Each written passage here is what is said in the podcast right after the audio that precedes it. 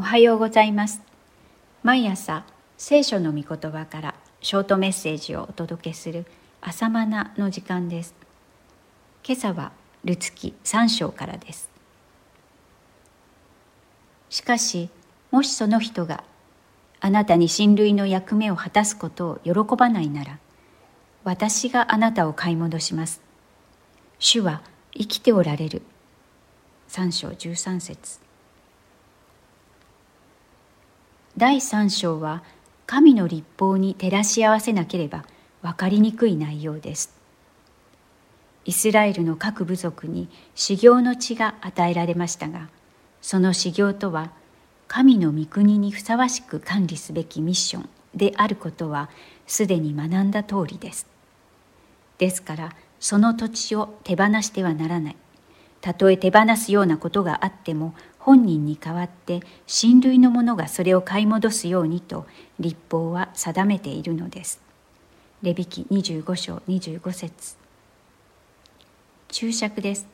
買い戻すとはあがなうという意味。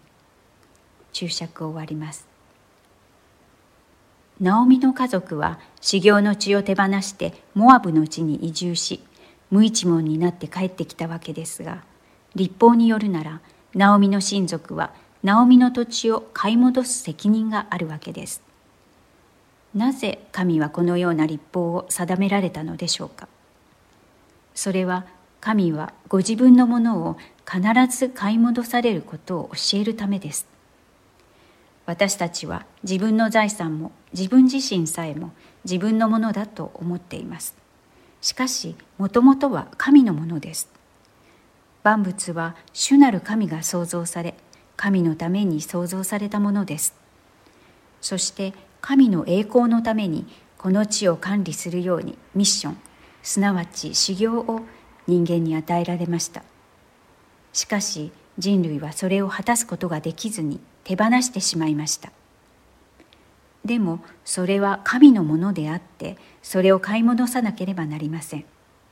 ところが人間はそれを自分で買い戻すことができないばかりか自分自身を買い戻すこともできないほどに落ちぶれてしまっています。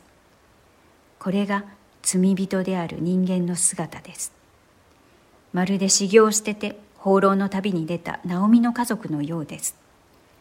しかし神は必ず買い戻されます。そのことを教えるために立法は買い戻しを教えています。さてルツがボアズの寝ている足元の衣の裾で覆うという行為は保護を求める当時の方法です。そこでボアズはその要求を理解し買い戻す決心をしたのです。ただしナオミに最も近い親類がまずその責任を果たすべきなのでその親類にあたる人々に買い戻しの意思の有無を確認した上でなければボアズが関与するわけにはいきません。ボアズは主は生きておられると告白しています。主が生きておられるゆえに神の御言葉も生きています。神の御言葉をないがしろにしてはならないとボアズは考えました。結局親戚筋に買い戻す意思がなかったため神の御言葉に忠実なボアズはナオミの修行の地とナオミとルツを買い戻して彼の家族として迎えました。こうして違法人の女であったルツが買い戻しのゆえにボアズの妻となりました。新約においては違法人であった私たちがキリストの血によって買い戻されキリストの花嫁とされました。こんな予表がルツ物語に隠されています。主なる神は人類を買い戻すお方です。主は生きておられるので、それを必ずなさいます。いいえ、すでになさいました。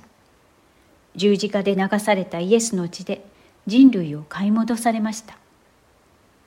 それを信じる者は、神がその買い戻しの権利を成し遂げられたことを主張して、悪魔の支配から神のもとへ戻ってくることができます。